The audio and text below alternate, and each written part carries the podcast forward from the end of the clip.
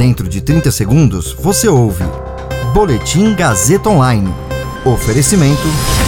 Se você tem muito o que dizer e quer escolher uma profissão para dar voz às suas ideias, a Faculdade Casper Libero é o seu lugar. Jornalismo, publicidade e propaganda, relações públicas, rádio, TV e internet. Todas as possibilidades abertas. Acesse casperlibero.edu.br e conheça as infinitas rotas que o mundo da comunicação oferece.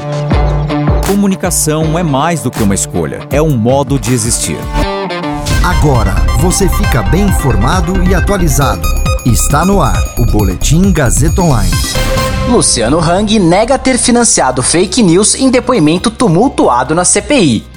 Polícia Federal faz operação em São Paulo contra alvo da CPI da Covid por suspeita de lavagem de dinheiro. Meu nome é Caio Melo e esse é o Boletim Gazeta Online. O empresário bolsonarista Luciano Hang prestou depoimento ontem à CPI da Covid, numa sessão tumultuada por discussões e interrupções. Hang se recusou a fazer o juramento de dizer apenas a verdade. A defesa alegou que, na condição de investigado, tudo que Hang falasse aos senadores poderia ser usado contra ele no relatório da CPI. No discurso inicial, Luciano Hang reclamou que a CPI está usando a morte da mãe de forma política e desrespeitosa. O presidente da CPI, Omar Aziz, do PSD, rebateu e disse que o próprio empresário levantou o assunto, se referindo a um vídeo divulgado por Hang em que ele lamenta que a mãe não tenha feito um tratamento precoce para a Covid. A CPI teve acesso ao prontuário médico da mãe de Luciano Hang, que mostra que ela foi diagnosticada com a doença e tratada com kit Covid. No atestado de óbito, no entanto, a Prevent Senior omitiu a Covid como causa da morte. Hang negou as acusações de que integra o chamado gabinete paralelo e que tenha produzido ou financiado fake news. A sessão chegou a ficar paralisada por 40 minutos após o presidente da CPI determinar a retirada de um dos advogados de Hang. O Aziz atendeu a um pedido do senador Rogério Carvalho, do PT, que disse ter sido desrespeitado. A CPI está ouvindo hoje o depoimento do empresário bolsonarista Otávio Facuri.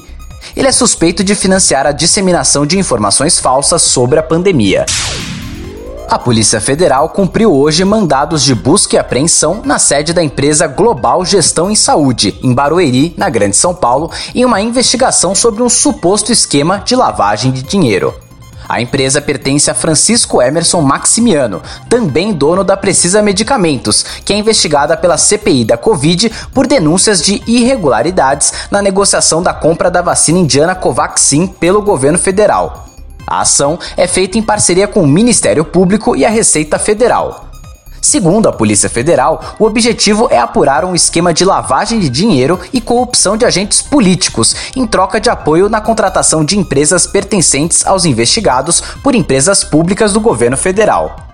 Ainda de acordo com a Polícia Federal, o grupo investigado simulou várias operações comerciais e financeiras inexistentes para desviar dinheiro de empresas que atuam na área de medicamentos a empresas de fachada. O dinheiro em espécie gerado por meio dessas operações eram usados para o pagamento de propina a agentes políticos em troca de favorecimento na contratação das empresas por estatais.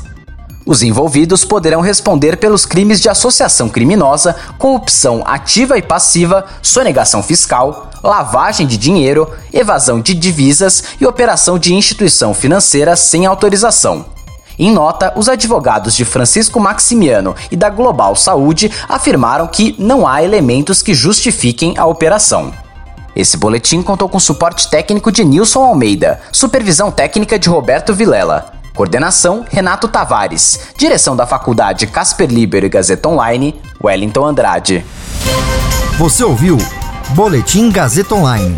Para saber mais, acesse radiogazetaonline.com.br.